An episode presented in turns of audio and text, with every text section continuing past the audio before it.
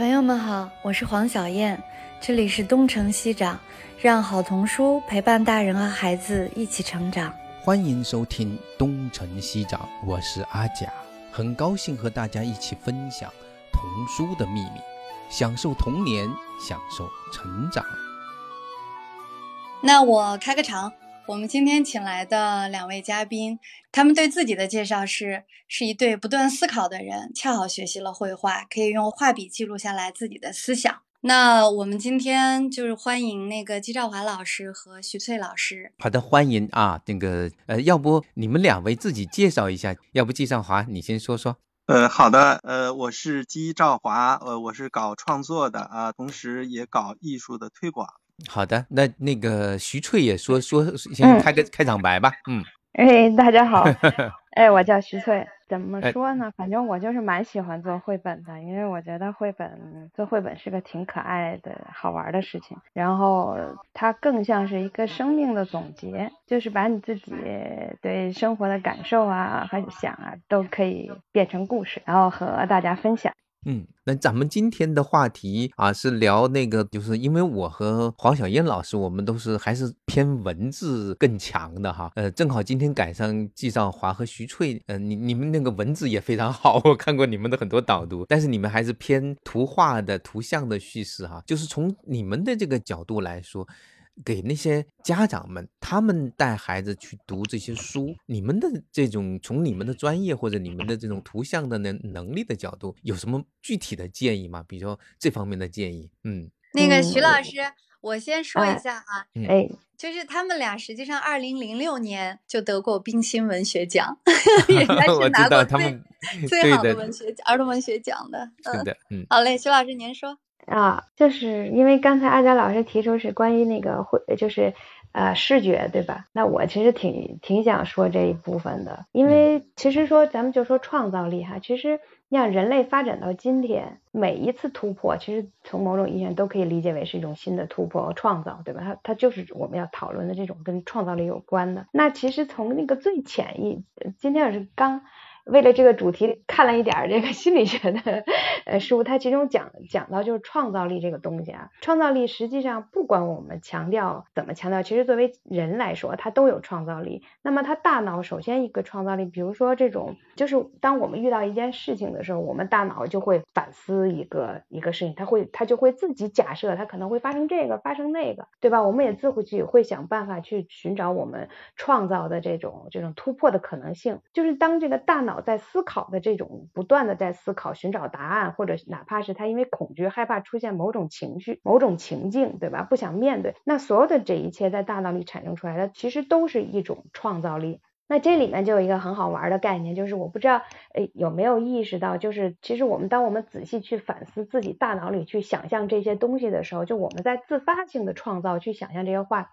想象这些东西的时候，其实大部分都是画面和语言，就它其实是情景再现。就其中里面有讨论过，就是说，不管你是来自于恐惧也好，你还是来自于希望、来自于创造，就是往好的地方想，就你的画面感越清晰、越明明确，你能甚至于能看到里面的杯子，能看到就是你的画面彩色的这个程度越高，那么它实现的可能性就越越强，那么也就。就意味着你观察的能力和你这种就是大脑可以周全的这个这个这个层面就越好。那么他当他去解决问题的时候，他解决问题的可能性会更大。那其实这个里面呢，就是我觉得看图画书呢，有两个层面的话，就是至少可以从两个层面，一个层面就是从你解决问题，就是你创造性的解决问题的层面，就因为我们很多人他大脑当他出现这种创造力的时候，他可能会有正向的创造，也有可能有负向的创造。那我们很多人，因为首先是就是他就应该是趋利避害，但是排顺呢，就我们大脑的反应是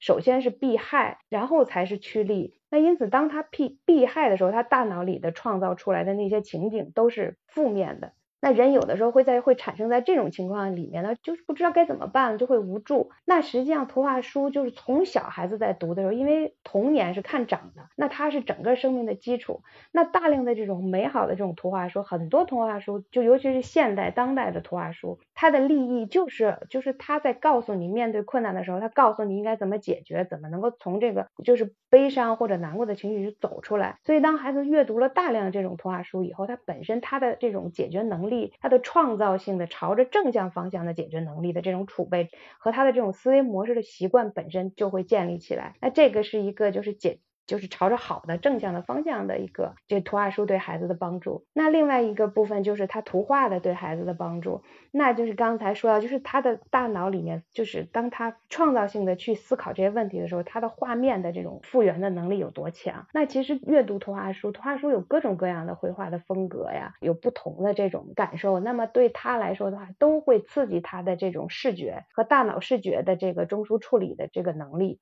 那所以其实对于他的这方面的这种培养，肯定是不用那么。就不用说太多，大家应该就很容易理解。那这个里面其实我们两个就会比较强调，就是会画画面的。那它一个是首先就是那种画面，那就是画面真的是好的画面，美的，能够给孩子带来这种艺术。就是当我们有的时候看到，比如我们出去看到这景色，觉得啊好美啊，大地呀好美啊，自然好美啊。实际上当我们会产生这种感受的时候，在我们的这就是心理层面，它是产生了一种艺术的升华。它会产生一种生命，会感觉一种特别舒服、美好的是这种感受的时候，我们会觉得啊，好艺术。像这是这是艺术能带，其实我们就是创作艺术，创造一个好的作品，也是希望能够给，就让人们读也好，看到这个画面时候会产生那种艺术的升华的那种感受。所以我觉得，那么首先好的画面才能真的给我们带来这种感受。那另外还有一个就是故事和绘画画面之间的匹配程度，其实就是我们所谓的图文结合的这种图像的这种结合的能力。那我们会发现有些图可能没有那么的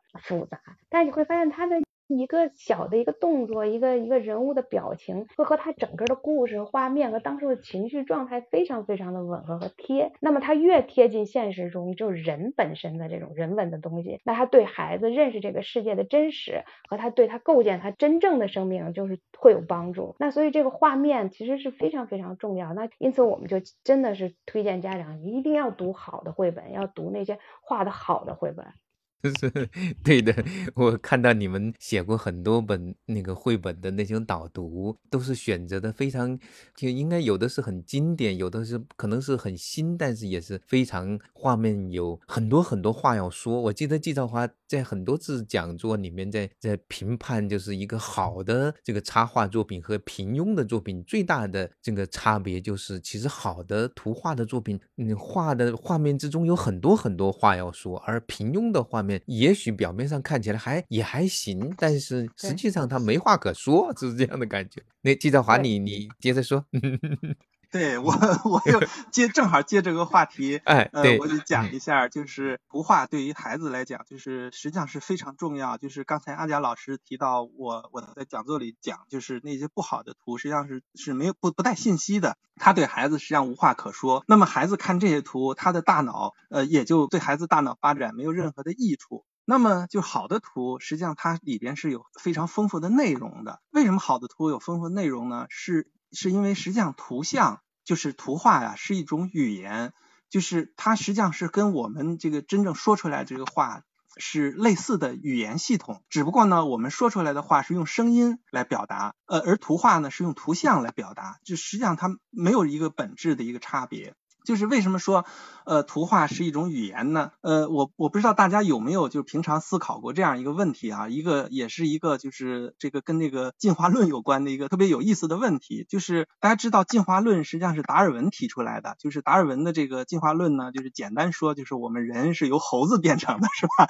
就是我们原来都长着尾巴，然后尾巴就长着长着就退化掉了，然后我们就变成了人。然后这个达尔文进化论抛出来以后呢，就有很多人就是反对，然后呢，就是很多这个尤其是宗教人士啊就反对，说我们人怎么能能是猴子变的？你看圣经上都写的，我们人是上帝创造的。当然这个就是不值一驳，是吧？就达尔文也不去这个认真对待这种这种反驳。但是有一种反驳在达尔文看起来就非常非常强有力。这个这种反驳是这么说的：说是你达尔文说说我们人。这个是从这个猴子进化来的，是吧？然后我们这个是因为猴子不断适应这个新的环境，由由于它适应环境产生了很多新能力，然后这个能力在不断适应当中就被保留下来，然后慢慢就进化了。但是这反驳的声音说，说我们人人类以前的祖先猴子是生活在丛林里的。那丛林里怎么会进化出去研究数学问题，去提出相对论啊？怎么会会产生这个这能理解抽象问题啊？理解逻辑？你这个是在丛林里它是怎么能产生，对吧？你在丛林里产生说你说那个打个石器，对吧？这个这个敲个石器，摘个果子啊，这个用这个石石刀能够划破这个果皮，呃，能够划破这个这个动物的皮毛，这个大家能理解。但是我怎么能产生这个这个抽象思维？我怎么能产生逻辑啊？这个问题就是。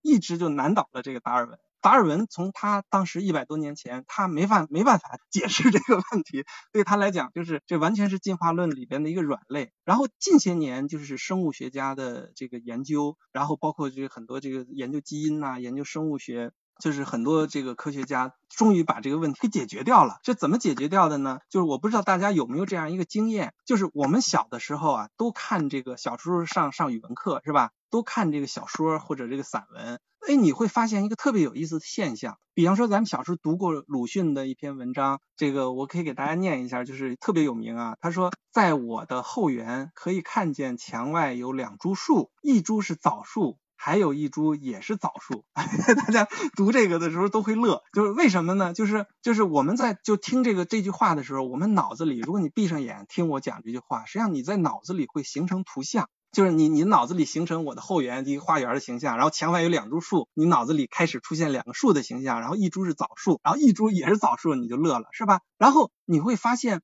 这个把文字还原成图像的这这个事情啊，不受你的控制，就是说，这脑子不想还原成图像它是不不行的，是吧？然后还有一个，比方说我们在上班，比方说遇到堵车，然后你你走在上班路上，然后哎这个车堵的特别这个什么，然后你特别着急，这时候你脑子就迅速的想，我怎么去绕过这些堵车？这个时候你就会发现，你的脑子就发现一个一个特别有意思的变化，就是你的大脑里马上出现了一个地图，然后你会发现这个地图可不是平面的，不是那种地铁的那个示意图那样平面的，什么哪站哪站。而你脑子里的地图类似一个，就有点像那个百度和谷歌的那个立体地图，就三 D 地图，就是它是立体的，你仿佛在放电影一样啊，你就跟着你以前走过的路，在啊，在你的脑子里头就重走了一遍，就刹那间就重走了一遍，就是像放电影一样。你会发现这个也不是受你控制的。就是特别奇怪，就是为什么你的脑子里会把语言和文字还原成图像呢？而且这项能力它不受你的控制。你会发现有我们有身体有好多不受控制的能力。你比方说心跳，你没法控制，是吧？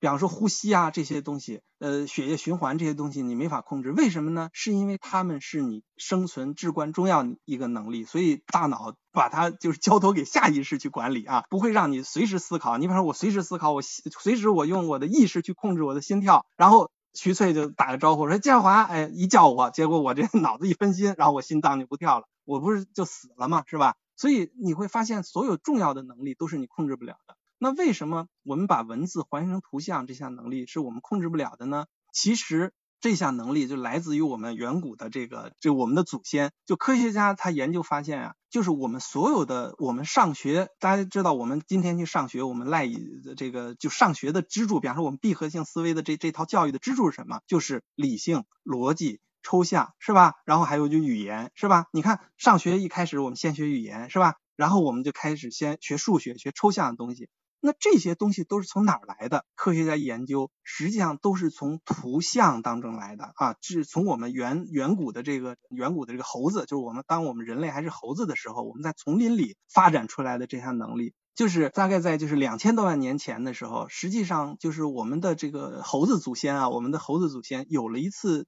特别重要的基因突变，呃，这个是这个基因突变对于我们人类来讲是非常重要的。呃，重要在哪儿呢？就是我不知道大家有没有想过啊，就是你会发现，就是有一个特别有意思的事情啊，就是老虎和鹿和这个梅花鹿啊，都生活在丛林里。呃，丛林是什么颜色的呢？是绿的吧？但是你会发现老虎是橙色的，是黄黄的啊，是橙黄色的。然后这梅花鹿呢也是橙黄色的。那这个老虎去捕梅花鹿的时候，藏在这个丛林里是吧？然后这个梅花鹿呢也也也身上还有好多斑点啊，也是这个藏在丛林里。那如果丛林是绿的，这老虎梅花鹿都是黄的，你藏得住吗？对啊，老虎在树树林里一趴，那老远就看出来了。这个是怎么回事呢？就是我们会发现，除了我们人类和这个这个灵长类以外啊，就是所有的这个哺乳动物的这个它都是色盲，它都是红绿色盲。大家知道这红绿色盲吧？就是就是看这个这个绿色的东西，它它是它是没有这个看不看不到。就是比方说我们看叶子啊，树林是绿的，但是这个红绿色盲看起来呢，它实际上是褐色的。所以所有的哺乳动物都是这样的。这样呢，你老虎趴在那个那个那个丛林里，在在鹿来来讲，它是看不出老虎来的。但是我们的祖先，我们的猴子祖先，在两千多万年某一个刹那，哎，突然发生了一个基因突变。这个基因突变呢，使我们有了红绿视觉，就是使我们的眼睛啊变成我们今天这个样子。所以你看，为什么我们很多教育学家都强调，就是说低龄的孩子看低龄孩子看的书，一定要颜色。纯度比较高，就是你不能看那种特别脏啊，就是特别黑暗的那些东西，哪怕你就是看黑白两色都可以，一定要看明快的，大家理解吧？就黑白两色就很明快，就是为什么要说让孩子看那种类似版画，就是不是黑就是白，就是你不要看太脏太黑暗的东西，其实上是有道理的。就是我们在那个时候突然拥有了颜色视觉，就这个基因突变，于是整个我们的这个视觉系统啊，全部发生了一个就是一个大跃进式的一个进化。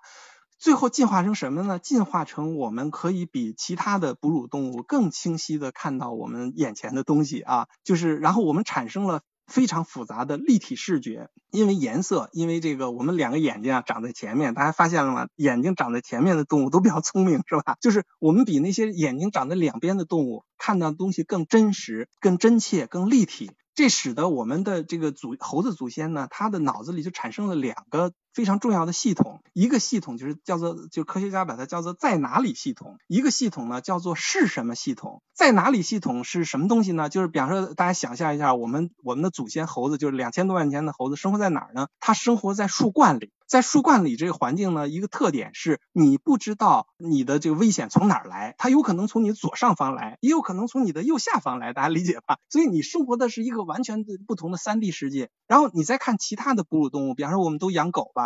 你会发现你遛狗的时候，狗生活在一个什么世界呢？狗整天就趴在地下闻辣闻这儿啊闻那儿，因为狗是色盲，是吧？所以它的视觉不发达，它的什么发达呢？就嗅觉非常发达。然后我们，因为我们人类就是视觉发达以后，我们的嗅觉就退化了。原来我们跟狗一样，也是也是那样的，但是我们就退化了。你会发现，狗生活在一个平面的世界里，这个危险从哪来呢？只能从我的前方来、后方来、左方来、右方来，大家理解吧？但是猴子的生活世界完全不一样，这就叫做在哪里系统。那么是什么系统？是一个什么意思呢？就是在狗、老虎和鹿看起来，这个绿色植物也好，这个什么红色的这果子也好，它们之间的差别不大。但是在猴子看起来，它们之间有非常细微的差别。我我举一个例子，比方说，大家知道那个软糖，就是我们咱都吃糖吧，水果硬糖和那个 Q 弹 Q 弹的那个 Q 糖那个软糖，大家能看出差别来吧？尽管这两种都是糖，然后呢，两种糖里边都都含有各种杂质和气泡。但是大家知道吗？除了我们灵长类、我们人类以外，就其他的哺乳动物可能看不出它们之间 有什么差别，只有我们人类能够发现这种质感之间的差别，这就叫做是什么？就是也是我们视觉带来的。所以我们的视觉实际上直接产生了我们的这个就是逻逻辑思维。直接产生了理性的推理，产生了抽象的思维。呃，这个举一个例子，就是大家可能不太注意，这个也是语言学家的一个发现。就是语言学家啊，他突然发现有一个特别有意思的地方，就是你比方说这个这个，我们经常啊会把一些来自视觉的概念啊引申到这个抽象思维里。比方说，我我说老王到了老李那儿，我指的是不是就是老王的这个这个物理上这个老王这个人，然后就到了老李那儿，是吧？这个实际上就是我们猴子祖先天天遇到的这个这个情况。但是我们人类的语言里呢，我们有时候会这么说：说这个老王啊，把这个一笔钱转到了老李的账号上。大家发现吗？实际上老老老王没有动啊，老李也没有动。而是老王把一个很抽象的东西，一笔钱转到了他的这个账户里，而账户是一个完全抽象的东西，也没有任何一个钱转过去的动作，大家理解吧？它只是一个抽象的概念转过去了。然后我们还还会怎么说呢？说这个春天到了秋天，然后呃绿叶变成了黄叶，大家发现了吗？这些所谓的道。这些所谓的变化，实际上都来自于什么？都来自于猴子生活在丛林里的这个这个视觉体系。然后我们把它们引申到了，比方说很多抽象概念，就比方说银行，比方说这个叶子的变化。这个是语言学家发现的，就是我们的所有的这个抽象思维，实际上都是由我们的视觉系统去转化出来的。也就是说，这个现代的进化论者就说，实际上我们没有进化出任何新的东西，我们并没有进化成进化出这个足以呃去发现相对论的新的东西，而是把旧瓶装了新酒。也就是说，我们用我们丛林里的那一套呃视觉体系，把它从中演化出了我们所有的逻辑思维，我们所有的这个抽象思维。然后是不是这样呢？科学家做了一个实验，就我刚才讲的那个，就是两棵枣树啊，我们的脑会把它变成这个图像，那就说明什么？什么？我们的脑实际上至今，尽管我们离开丛林已经两千万年了，是吧？但是我们至今仍然用图像去思维。那科学家就想说，是不是这样呢？然后科学家就做了一个实验，这个实验也挺也挺著名的啊，是一个认知学家叫做谢帕德的，他就设计了这么一个实验，他把那个 F 字母大家知道吧，就调转了不同的角度。然后呢，让这个被试啊，就是让这个实验者让被试去旋转这个，但是不是不是就实际去旋转，是在脑子里去旋转。然后呢，计算他们旋转的时间，看看就是实际用用大概用多长时间。然后呢，你就能发现他到底是在用图像思维，还是用我们传统认为就是语言思维，就是我们传统认为孩子学语言是很重要的，因为这个语言跟思维是连着的，是有关关联的，是吧？所以小孩上学之前学语言、学文字是越早越好，是吧？然后这个谢帕德就试验了一下，结果就发现我们的脑实际上是用图像在思维。为什么呢？如果我们要去语言思维的话，我们我们这个翻转的例子就应该是把它这个 F 啊翻译成语言以后，那个从语言这个角度哪个哪个最快？结果这个谢帕德发现，实际上我们的脑在旋转的时候，就像真的有一个 F 的这这样一个东西，然后我们在我们的大脑里去旋转它一样。就是完全是在脑脑里把这个 F，就是像一个三 D 的 F 在脑里旋转一样，时间都对得上。所以这个通过这个实验，我们就发现，实际上尽管过了两千多万年，我们今天的人类还是在用图像去思维。所以呢，这个对我们的教育，整个教育体系，它是一个非常颠覆性的一个新的认识。你看，我们传统的教育，上学之前必须先学什么？先学语言，是吧？然后呢，呃，学语言你就必须掌握文字，你掌握了语言文字之后呢，你才能去学数学、学物理等等抽象的东西啊，这是我们传统教育的顺序。但是你现代科学解开了人类思考的思维的这个秘密以后，你就发现我们传统那个教育学习的顺序错了。因为什么？因为我们的大脑思维。是从猴子那边继承来这个大脑思维，它不是先从语言那边开始的，它是先从图像这边开始的。它先由图像去建立起它的逻辑，建立起它理性，建立起它的这个基本的这个思维能力之后，在语言上面，在我们所说的就口语上面反映出来。就是我们的口语只是我们思维的一个反应。所以其实我们本末倒置了，我们传统的教育实际上把这个完全这个优先级给弄错了。你就会发现很多孩子。这就解决了家长的一个疑问，就是我们为什么要看绘本，甚至我们为什么要看无字书啊？这又不能认字，又不能学语言。你会发现，绘本和无字书的一个特别大的一个功能，就是在孩子还没有掌握语言和文字这个工具之前，就学会了阅读。就是它实际上是培训你阅读，而不是训练你语言的。就是阅读并不一定需要语言和文字，你看图就可以就可以看看明白了。为什么呢？因为图像本身就是一套语言体系。这个为什么说这个图像本身就是一套阅阅读体系呢？这跟我们也是六十年代以来这个脑科学上面的一个发展也有关系啊。就在六十年代以前呢，就是我们就是人人们就一般都都认为，包括科学家也认为，就是说我们这个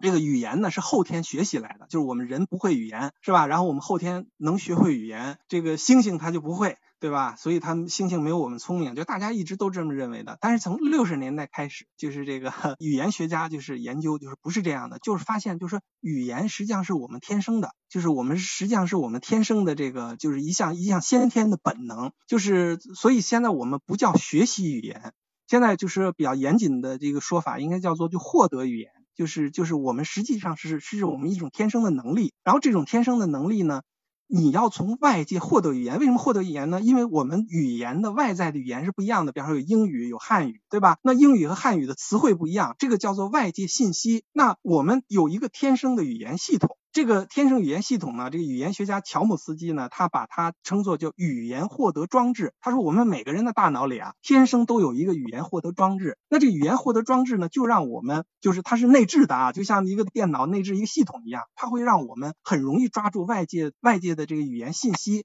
比方说，巴拉，我生下这个孩子，这孩子天生就带有语言获得装置。然后呢，这个孩子，比方说他他明明是一个法国人，但是他生活在中国，于是他听到的周围的词汇啊全是中文的，于是他的外界输入都是中文的呢，他就到了一二岁的时候，他自然就学会了中文，大家理解吧？那如果这个法国人他生活在就法国，那么他得到的这个语言输入都是法语的，那么他在一两岁的时候自然就学会法语。这是这个乔姆斯基理论，就是就是认为这个我们就是语言是这么获得的。然后就说那乔姆斯基说的对不对呢？就经过这个半个多世纪来研究，就大家公认说这个乔姆斯基是对的。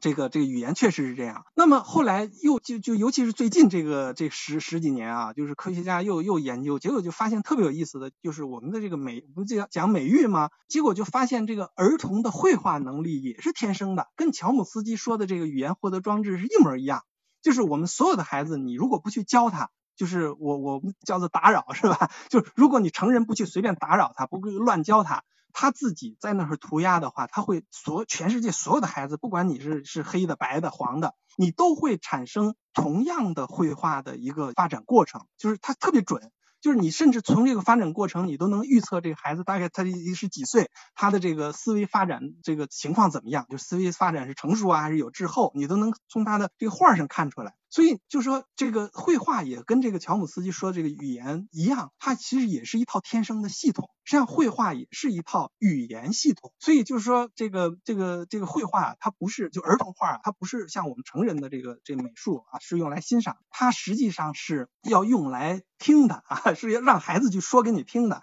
这个就是这个日本的这个这个有有有一个老师的书，我就特别推荐，叫鸟居照美。他有一本书呢，叫《培养孩子从画画开始》，就他这。里讲就是孩子的画是一定要去听，为什么要去听呢？因为孩子涂鸦是他的语言在发展，是他的思维在发展，而不是我们原来认为的美术能力在发展，这是完全两个不同的概念。所以你看，为什么要让孩子读绘本？为什么要让孩子接触艺术？并不是说让他去审美或者提高他的以前我们认为的说这样的话，小女孩将来挑裙子比较好，这个将来我们小男孩这个能把自己打扮挺漂亮，可不是那个，跟那个其实一点关系都没有。孩子去接触美术、接触视觉艺术，就是他的内在的思维思维系统要发展，就是他的语言要发展，这跟他的思维系统和语言发展是息息相关的。所以我们的学龄前。就是为什么全世界的这个主流，就是你看学龄前的孩子，哪怕你不看绘本，过去我们也是学龄前的孩子，哪怕不看绘本，他也一定要看个带图的，比方说小人书啊，比方说什么什么挂图啊。当然，你从这个教育的角度来讲，从艺术角度来讲，当然绘本是比那个小人书，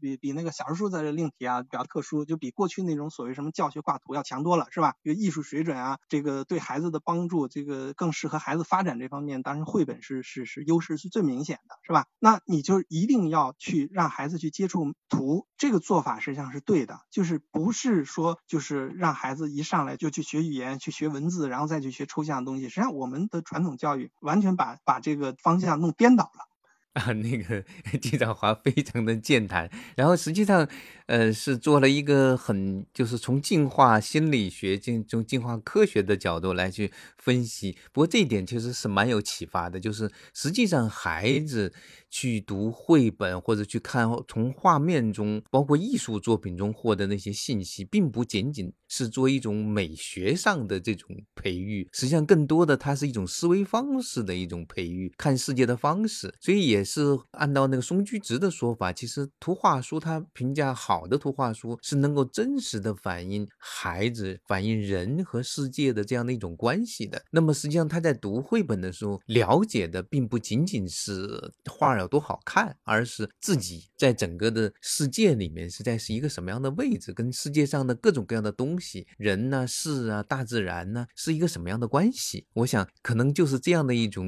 其实这样的一种学习的过程，其实。包括语言，有时候我们可能更多的强调它的意义。实际上，在我在不少的研究里面会发现，其实孩子们是首先是感受到的是声音的韵律，他可能不知道这句话是什么意思，但是他通过他的音乐的那种美感，通过他的那种节奏感，唤起他的内心的那种呃内在的一种呼应。其实这里面可能都是他去认知世界的一个过程。嗯，徐翠，你是要补充一下是吗？嗯，是我就是总结一下季 季老师刚才说的。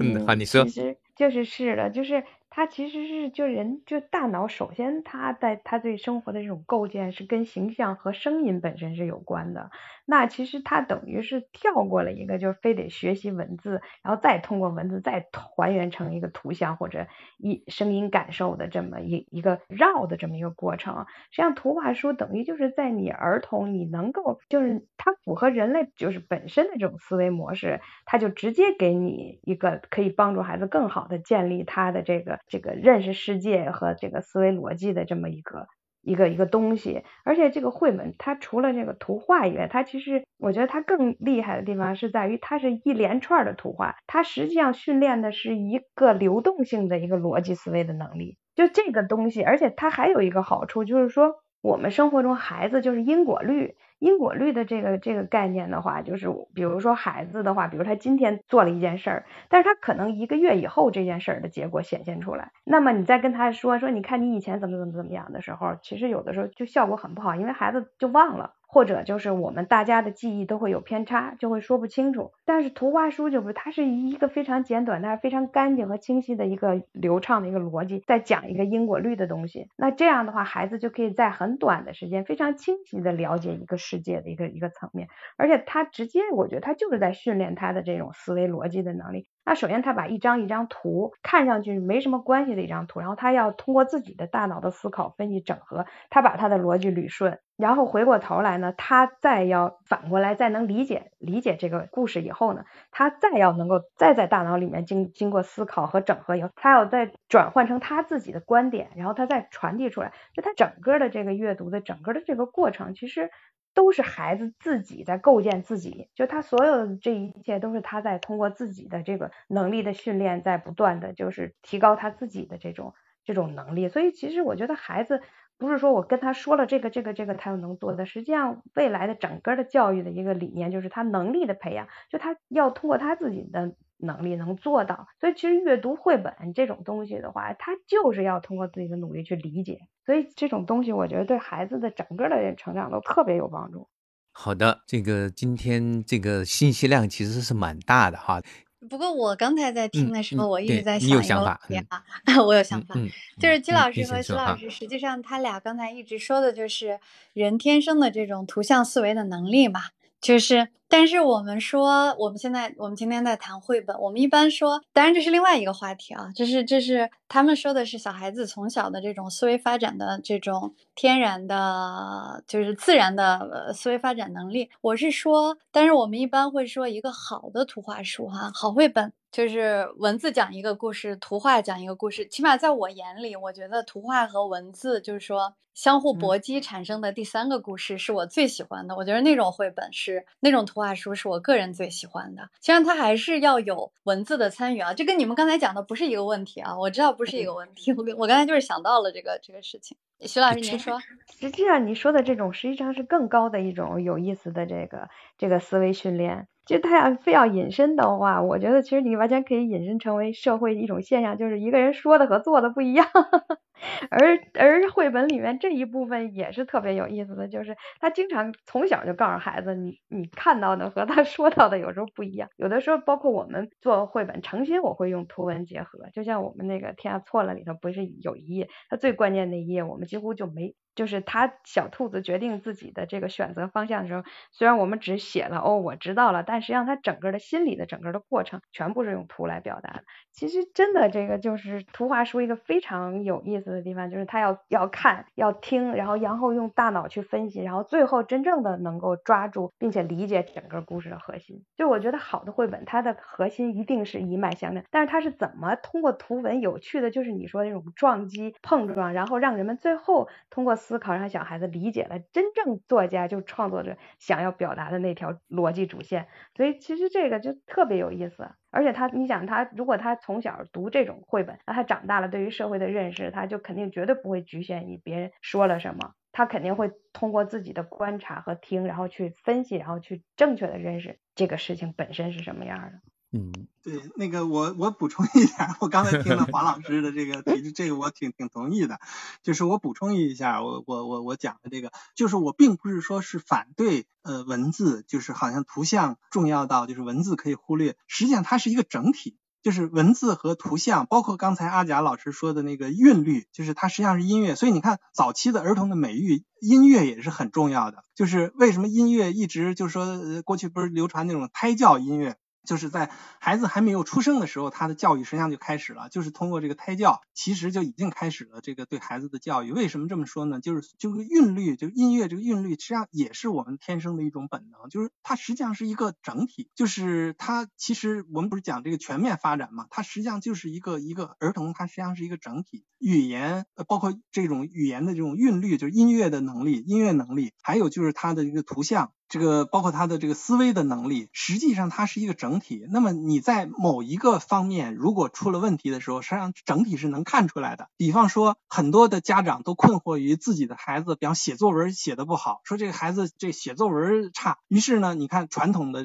按照传统教育那思路，很多人就拿出来说，哎，我训练你怎么写作文，然后给你什么各各种各样的方法吧，从这个语言的角度，从这个给你很多所谓的技巧。实际上结果就发现越来越糟，然后。这些技巧弄到孩子脑子里，然后他脑子就空了。其实就根据我的这个研究啊，根据包括这个这个我看到就很多这个科学家的一些研究，就是实际上他写作文写的不好，可能不是他语言上出了问题，可能是在美育上出了问题。就是他他作文写的不好，实际上很可能就是孩子就是说你你他很早的时候你就教了他认字，或者他在很早的时候你就教他画画。就是画一些这个，比方说这个教他画一些固定的一些形象，比方照着这个家长说你照着我来画一个兔子，就是就是类似这样的一些一些行为，实际上破坏了他的大脑内部的这个就是思维的他儿童思维的正常发展，破坏了他的想象力啊，就就是属属于他大脑里头形不成有内内涵的想象，因此他脑子里没东西，他自然写不出来。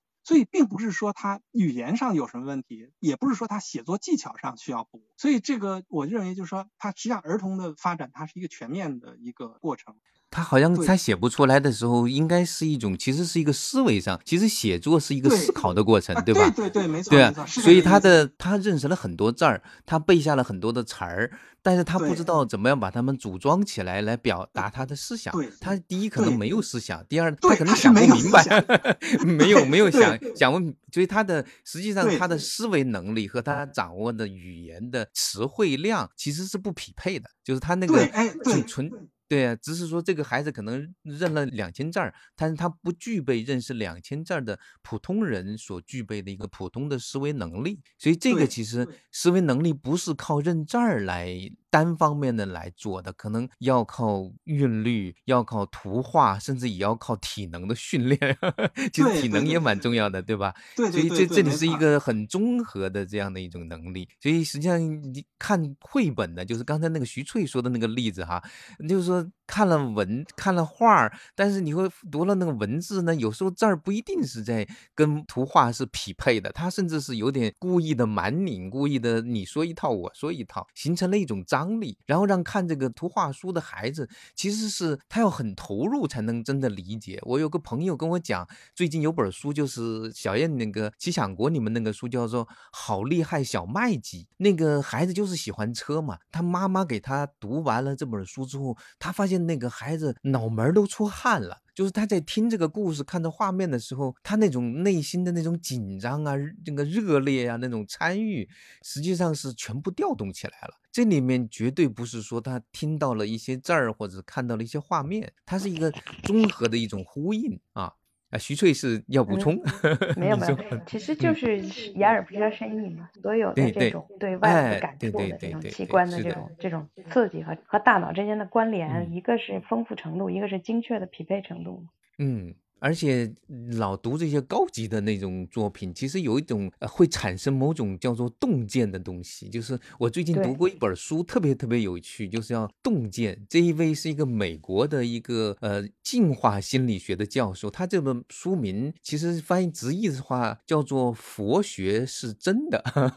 就他他那就也可以说是佛教是真的。它里面就表达这个空相，这个空相里面它为什么就涉及是空呢？就是你可能会。比如说，你听到电锯的声音，你就会赋予这种声音某种内涵。他很讨厌，他在锯东西，他甚至可能在做那些很恶劣、很暴力的事情。所以你听了之后，心里面特别烦。但实际上呢，它就是一个电锯而已，而它。产生对我们产生影响，是因为我们赋予了它意义。就好像那个一些画一个圆圈，这边多出来的长长的那个角，我们看到了说哦那是兔子，那个另外说那是那是鸭子，其实那是我们赋予它的意义，它本身就是一个原本就是那种东西。当孩子如果又能够在这种很高级的这种表达中又打破，就是先建构，然后又打破，要重新建构。这里面会产生真正的洞见，产生啊，原来世界就是这样。其实还有很包括世界，还有很大的一部分是我们没有认识到的，包括我们自己很大的一部分是我们没有办法控制的。能认识到这个人，可能才能活得更踏实一些。好吧，嗯，今天好像谈的还挺深的哈。对，我觉得还就是越聊越有意思了。的确，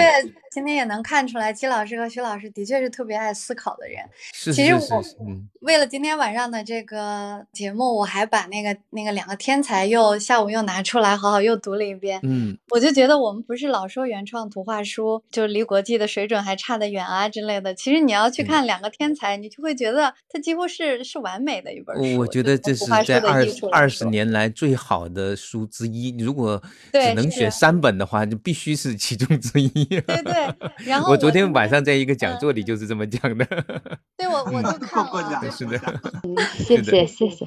简直太好了！就是我不知道读者能不能就去发现，因为他那个创作手记里有写嘛，就说他其实藏了很多的很多的。要不小燕啊，这个这本书太大了，要么我们专门再找一找一天来聊聊这本书。我知道我们我觉得关于这本书，它的它的那个环衬页估计都可以聊很长时间。对对，是的，嗯嗯，对的对的。我们今天就确实是差不多了。很难得把他们俩人抓在一块儿，听起来他们不像是画图画书的，好像是在研究那个儿童 那个进化心理学和儿童心理学。感觉他俩像两个学者。是的，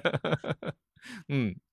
那季老师和徐老师，就是就这个我们今天的话题，在最后说一两句。嗯，小结一下，该说的都差不多说了。啊，是的，是的，就是想说图画书真的很好，哎呀，真的很觉得推图画书是真的恨不得 把图画书推给家长，告诉他们真的很好。好的，嗯，那季少华，嗯，那个是这个对，首先感谢黄老师跟阿佳老师，然后有这么一个特别好的机会，然后跟大家分享。呃，然后我我觉得最近的时事儿，这个我我就赶赶时髦吧，因为最近时事儿不是都在这个培训班都被 这个呃这个紧急叫停了嘛，要给这个孩子减负。实际上，这个我我我说一句，就是我我特别同意这个给孩子减负这件事儿。我觉得就是说，前两天我听那个郑强呃老师，就是一个一个名嘴吧，就是他那个有一句话说的特别好，他说那个学龄前，什么叫学龄前？大家想想，像学龄前就是不该学嘛，对吧？我觉得实际上就是儿童嘛，他就应该去干他应该干的事儿，比方说听故事，比方说玩泥巴，比方说玩水。比方说看绘本，比方说涂鸦，这才是孩子应该干的事儿，而不是说坐在这个培训班里头去超龄的去学汉语拼音，去学数学，去学英语啊，去学巴拉巴拉一大堆东西，对吧？我觉得就是还是希望大家让孩子干孩子该干的事儿吧。好，谢谢大家。其实那 也是一种学习，那个可能是更宝贵的学习。对，嗯，其实学校的学习只是他的人生的学习很小的比重很小的一部分。对，其实我们有一本书叫《超级无聊的一天》嘛，就 是 对，就是什么都不干，然后很无聊的时候就造了一架飞机。那我们今天就这样吧，就是特别感谢那个季老师和徐老师，然后我们下面还会继续邀请季老师和徐老师来。现在的目前的计划是一个月一次，对吧，徐老师？嗯，对对对，有机会可以聊聊。对对，其实我们今天还有，比如说，包括图画书，读图画书怎么样帮助孩子的精神变得更强健的这一部分，其实也蛮重要的。因为这两天。有一个上海的那个女孩自杀的这种，看的也是对对，看的让人心特别心疼。是的，是的，我觉得就是他有一句话，我就特别的感慨，就是说你要毁掉一个人很容易，只要毁掉这个人的童年，然后就剩剩下的就顺其自然就可以了。其实如果没有读图画书的童年，真的是不能说肯定被毁掉了，但是实际上是很有很有残缺的童年，对吧？嗯。应该是共读，就是父母其实和孩子一起读，对吧？嗯，就是如果能够有重新再来这个应该从小开始读读图画书吧，真的是太必要了。嗯，好的，嗯，我就算是我的小结吧。我看徐老师刚 才打开了，你要因为就是想谢谢黄老师和阿佳老师。